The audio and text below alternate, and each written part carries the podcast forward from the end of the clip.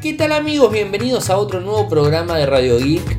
Hoy miércoles 13 de septiembre del 2023 y tengo varias cosas para contarles.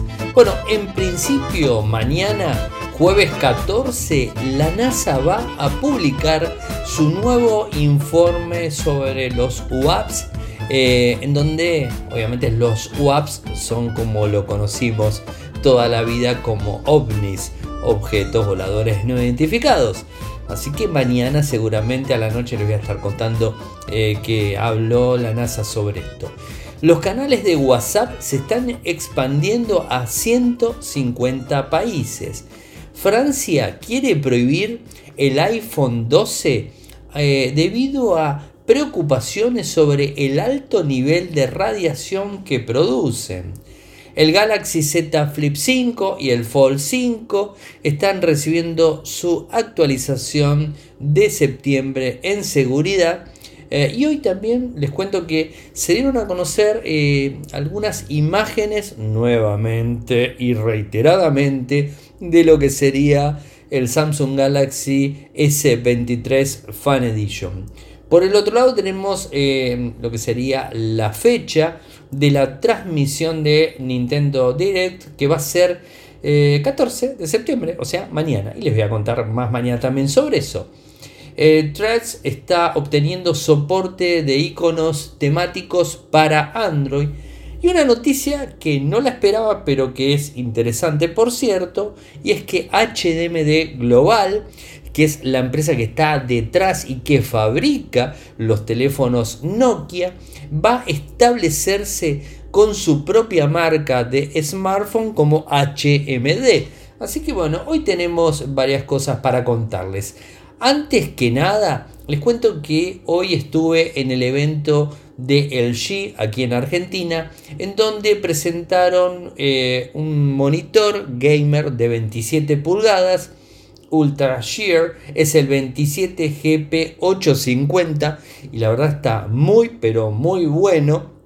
Eh, la verdad, la tasa de frecuencia, eh, lo que tiene que ver con la eh, configuración del mismo, cómo se maneja el panel, cómo se sincroniza con las placas de video, las GPUs y las, sí, las GPUs de video de las computadoras. Eh, la verdad me pareció excelente el, monitor, muy muy buena imagen tiene. Eh, tenemos hoy un video en donde eh, uno de los directivos del G en un minuto nos cuenta las principales opciones.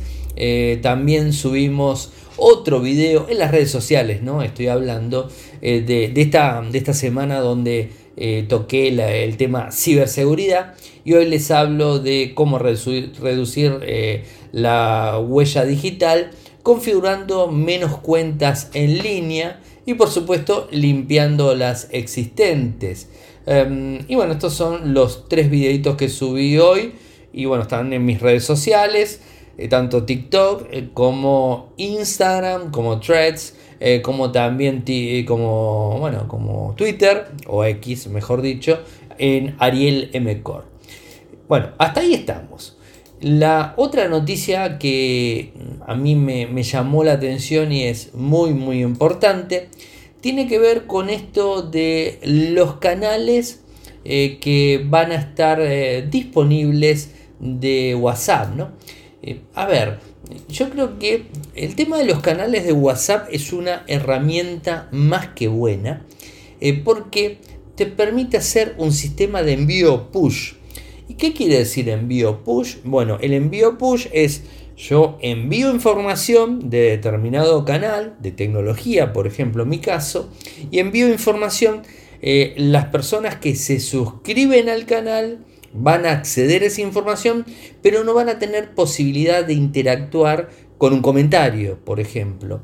Y otra de las cosas que está más que buena es que eh, no va a haber, eh, excepto el administrador, que en mi caso sería yo, mi canal, digamos, eh, otras personas no van a poder ver, van a ver el número de las personas que están en el canal, pero no van a poder interactuar con las otras que están adentro. Es decir, no se van a conocer. mm, para así decirlo de una manera simple, no se van a conocer. Y esto creo que, está bueno porque te podés este, suscribir sin ningún tipo de problemas, te borrás cuando vos querés sin ningún tipo de inconvenientes eh, y digamos este, la información queda resguardada eh, con, en la gente directamente de, Meta. ¿no? Eh, esto de, de, los canales lo habían lanzado en una prueba piloto en algunos países y hoy se está anunciando en 150, Argentina es uno de ellos y ellos lo que dicen es que aprecian mucho los comentarios positivos de las personas que lo estuvieron probando en los primeros 10 países y que bueno, ahora es el momento de lanzarlo a nivel mundial. O sea, eh, y tiene las siguientes novedades. Directorio mejorado. Ahora eh, podemos encontrar canales eh, para seguir que se filtran automáticamente según nuestro país. Reacciones es lo que yo le decía, no podemos comentar, pero podemos reaccionar. Podemos reaccionar con emojis eh, para dar a conocer nuestra opinión, y, ver un recuento del total de las reacciones. Los demás seguidores no podrán ver cómo reaccionas, es decir, no van a saber qué es lo que yo puse o qué no puse. ¿no? Algo muy similar a, YouTube, por ejemplo, ¿no? que, se estila y es un poco tema de privacidad. Edición. Pronto los administradores van a poder hacer cambios en sus actualizaciones durante un plazo, un plazo disculpen, máximo de 30 días. Una vez pasado ese plazo, las, eh, se eliminarán automáticamente de los servidores. Opciones de reenvío. Cada vez que se reenvíe una actualización eh, a chats o grupos, se incluirá un enlace al canal para que las personas puedan obtener más información y sumarse. Pero bien, todo no es color de rosa y no es que lo vamos a poder crear de forma automática mañana, porque no es así. ¿Qué es lo que dice Meta? En los próximos meses también se permitirá que cualquier persona cree un canal. Es decir, hoy por hoy no cualquier persona puede crear un canal. Les paso el enlace para que tengan eh, toda la información. Eh, ¿Es interesante? ¿Se va a poder utilizar? Sí. Hasta el momento eh, está bastante sesgado a determinadas empresas, organizaciones y ese tipo de cosas. Eh, pero de a poco se va a ir este, implementando y lo vamos a, a poder ir utilizando Recuerden que siempre Telegram existe los canales. Lo que pasa es que en Telegram vos ves a las personas que están, ¿no? O sea, eso eh, es la diferencia. Eh, pero por supuesto, Telegram, la ventaja es que vos ves el nickname y no ves el número de teléfono. Entonces, eso también es importante. Eh, de hecho, nosotros tenemos nuestro canal de Telegram que es Radio Geek Podcast. Ustedes ya bien lo saben. Y bueno, la otra noticia que quería contarles, vieron que Estados Unidos en sí hay toda una movida muy grande eh, para tratar de desclasificar, de hecho esto arrancó con Donald Trump, que él quería desclasificar todo lo que tenga que ver con fenómenos eh, anómalos eh, que ocurren en el cielo, ¿no? O sea, para ponerle un contexto a nivel NASA. Toda la vida lo conocí como ovnis, objetos voladores no identificados. A ver, cualquier cosa que vuele y no lo podamos identificar, eh, no sé, un ladrillo volador y no sabemos que es un ladrillo, es un ovni. Es una comparación burda, ¿no? Por supuesto. Pero cualquier cosa que no se puede identificar es un ovni. Eh, en el caso de la NASA y el gobierno norteamericano, ahora le puso WAPS. ¿eh? Así que se llama de esa manera. bueno, y mañana específicamente va a ser una sesión informativa a las 10 de la mañana, horario norteamericano en donde se van a centrar eh, en todo lo que es la medida de las investigaciones de la agencia espacial sobre estos fenómenos anómalos no identificados WAPS, ¿eh? que es el nuevo término de ovnis tal cual les dije, ¿no? Eh, y, y que bueno, que de ninguna forma ni la nación, ni el ejército, ni la marina, ni la fuerza aérea, ni la fuerza espacial pudieron describir de qué se trata. ¿no? Eh, esto, este informe eh, va a ser algo así como 30 minutos. eh, antes de sesión informativa, donde además va a publicar un informe permitiendo que cualquier persona en el mundo pueda acceder a los trabajos de sus investigadores. ¿no? Eh, va a haber una revisión muy grande eh, y un montón de cosas. Lo podemos ver, les voy a poner el enlace, mañana voy a compartir en el mismo momento y de hecho desde YouTube lo podés ver eh, y vas a poder este, acceder directamente a lo que sería la transmisión y, después este, a lo que sería la información que se va a publicar.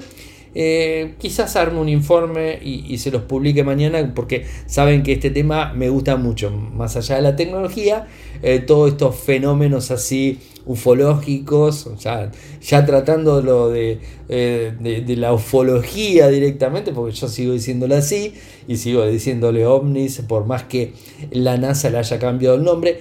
La NASA le cambia el nombre eh, porque de alguna manera ellos no quieren reconocer del todo eh, que son objetos que no, no, pueden reconocer, ¿no? Ese es el, tema. Al no poder reconocerlo, lo tratan de tapar y le quieren cambiar el nombre para que se genere toda una reacción diferente en las personas eh, y no tengan miedo, ¿no? porque en definitiva la gente tiene miedo a este tipo de cosas. De hecho, la semana pasada, creo que el martes pasado, en, una base en la costa argentina, eh, hubieron disparos hacia cuatro ovnis que si hablamos de Estados Unidos, pero son ovnis, eh, que se presentaron en la base eh, a la tarde, creo que fue a la tarde, y bueno, les dispararon, hubo algún herido, bueno, toda una, toda una historia, o sea, no es que los ovnis dispararon, no, no, eh, la gente de la base disparó a ellos, ¿no?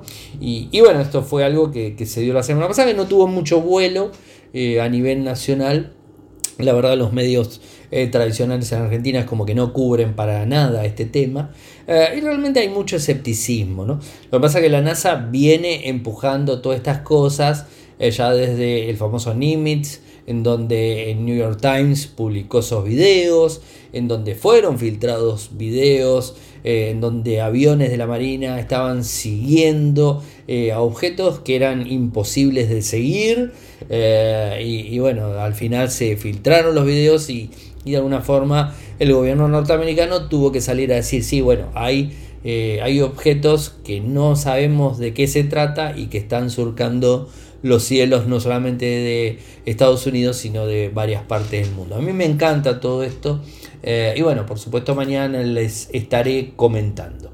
sigo una noticia que me llama la atención ¿Cómo, en la Unión Europea, bueno, en Europa, ¿no? ¿Cómo en Europa le vienen pegando fuerte a Apple? Eh, eh, y bueno, nos fijamos y hoy nos enteramos que al parecer la FCC de Francia está amenazando con retirar, hacer retirar, no retirar, hacer retirar a Apple de todo el país de Francia el iPhone 12. ¿Y saben por qué? Porque dicen que excede el límite de la absorción electromagnética que los cuerpos pueden este, soportar. La ANFR, la agencia francesa que regula las frecuencias de radio, descubrió que una persona, cualquiera, ¿no?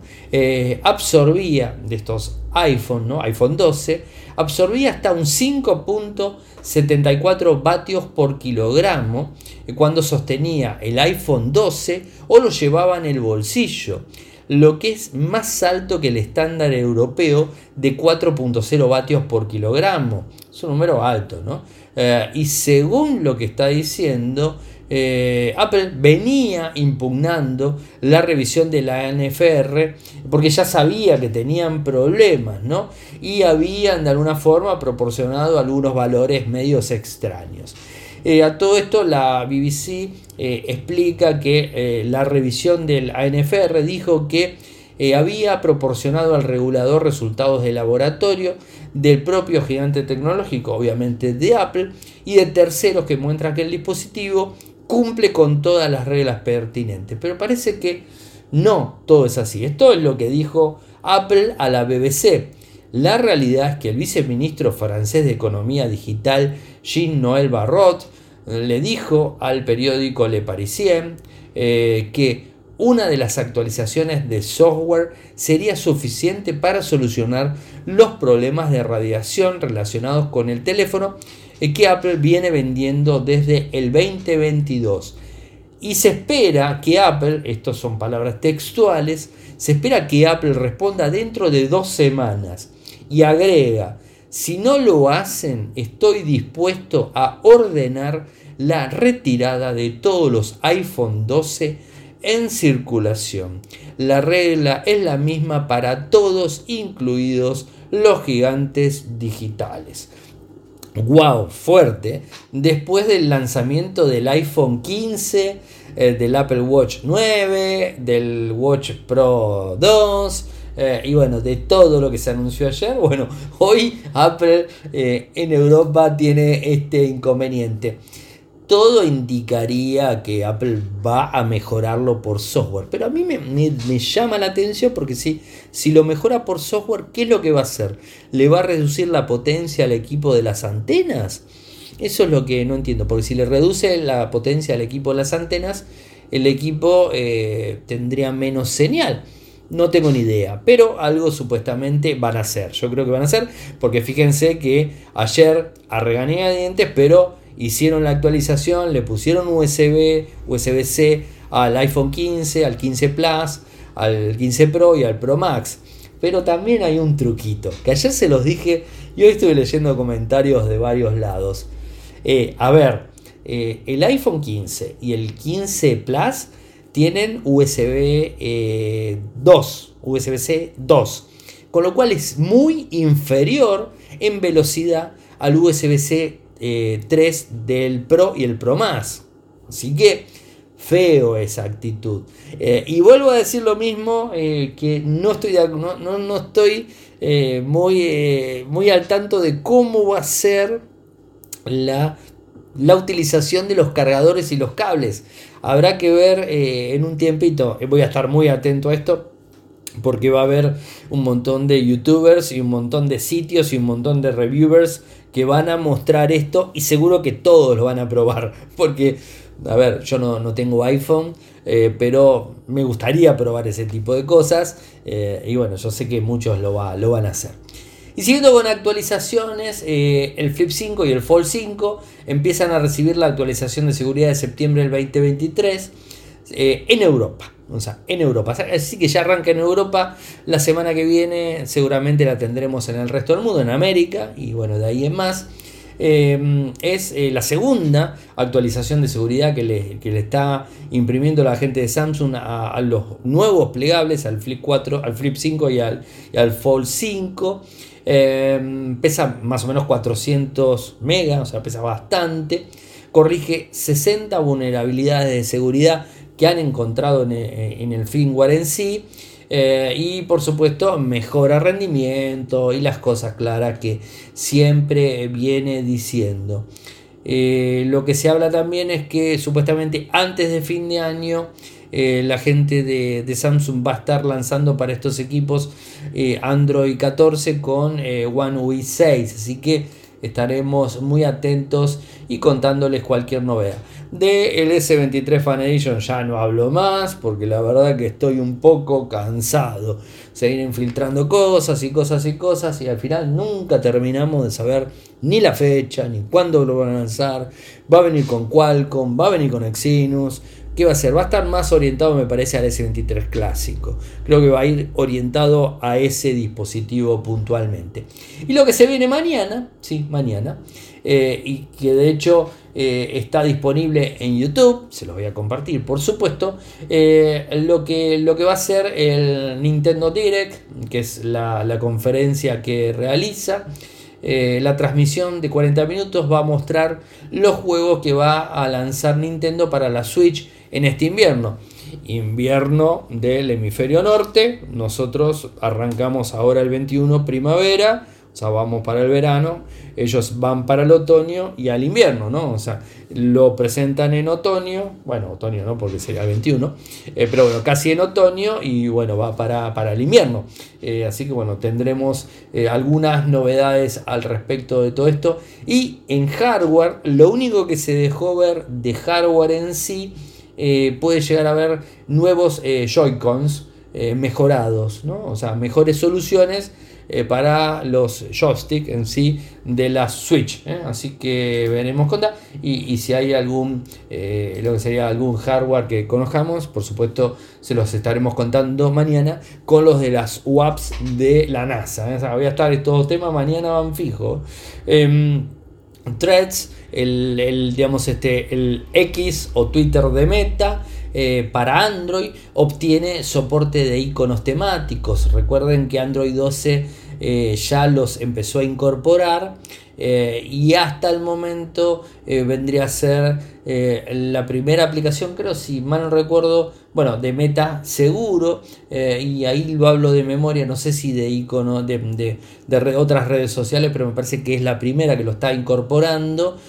Así que bueno, es, es interesante ver esto. Es estético es estético, eh, pero bueno, estaría siendo incorporado directamente para, eh, para Android, o sea, desde mañana o hoy ya calculo que ya va a estar empezando eh, a acceder a los mismos de Android 12, es como que se introdujo a nivel mundial y bueno, ahora estaría pendiente esa historia. Y la noticia que me llamó la atención y que está bárbara, me gusta. HM Global es la compañía que tomó eh, las riendas de Nokia, después de que Microsoft la haya este, vendido, abandonado, licenciado, lo que sea. Eh, bueno, HM Global tomó, la, tomó las riendas y empezó a fabricar teléfonos Nokia. Tienen fuerza, pero no tanto. Eh, los equipos Nokia de hoy día, los equipos Nokia fabricados por HM Global, son muy muy buenos. Lamentablemente en Argentina no están llegando. En su momento, hace largos años, trajeron eh, los mismos. Eran muy buenos. Eran de gama media, pero muy, muy buenos. Me gustaban mucho. Y una de las particularidades que tiene Nokia de HM Global es que se actualizan eh, rápido. Eh, el software es stock. Los equipos son fieles. Y tienen esa esencia Nokia que a mí particularmente yo fui fiel fan de Nokia desde el año 98. O sea, este, así, ¿eh? desde el año 98 hasta el 2008. Fíjense, 10 años fiel fan de Nokia. Motorola no me gustaba, yo era fiel fan de Nokia. Eh, después, lo que sabemos que pasó con Nokia. y, y bueno, así así sucedió las cosas, como le pasó a BlackBerry, bueno, como ha, pasado con, tantas empresas, ¿no? Y, bueno, lo que está diciendo em, el cofundador, presidente y director ejecutivo de HM Global, Jean-Francois Baril, dice que eh, en LinkedIn lo publicó eh, que HMD eh, va a lanzar su propia marca, es decir, va a haber teléfonos que van a llamarse HMD. HMD se enorgullece de ser una de las empresas de teléfonos inteligentes más grandes de Europa y pronto comenzará a ofrecer dispositivos móviles accesibles y de calidad eh, a los consumidores de todo el mundo. Esperemos para acá también. Eh, esto es lo que dice, no hay un detalle, no hay un cronograma, no hay absolutamente nada. Esto es lo que puso él en LinkedIn. Eh, habla también de que HM Global es el fabricante de teléfonos inteligentes 5G de más rápido crecimiento año tras año. No lo puedo confirmar, pero bueno, eso es lo que dice el fundador. Y un punto importante a tener en cuenta es que tanto HMD Global, o no sé, se van a llamar HMD los teléfonos, HMD y Nokia van a coexistir de forma paralela. O sea, no es que se va a eliminar Nokia y va a quedar HMD. No van a existir las dos marcas. ¿eh? Así que, bueno, es interesante. Eh, quería contarles eh, porque me, pareció bueno. Me pareció bueno la, idea y, y, estar atentos al lanzamiento o a más datos, mejor dicho.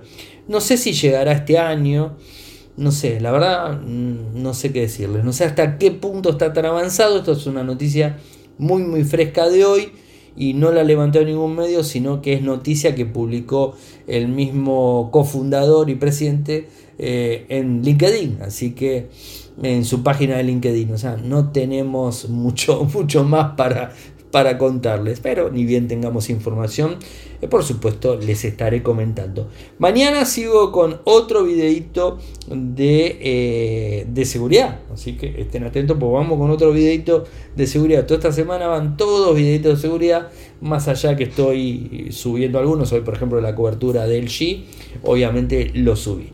Así que gente, me pueden seguir en todas las redes sociales. En Instagram, en Twitter, en TikTok, en Threads, en Mastodon, en True, en Blue Sky, en Telegram con mi nick. El nick es arroba arielmcor. Arroba arielmcor. Después, en Telegram, nuestro canal es Radio Geek Podcast. Eh, el canal en YouTube es youtube.com barra infocertec y nuestro sitio web en Argentina infocertec.com.ar, en Latinoamérica infocertecla.com. Muchas gracias por escucharme y será hasta mañana. Chao, chao.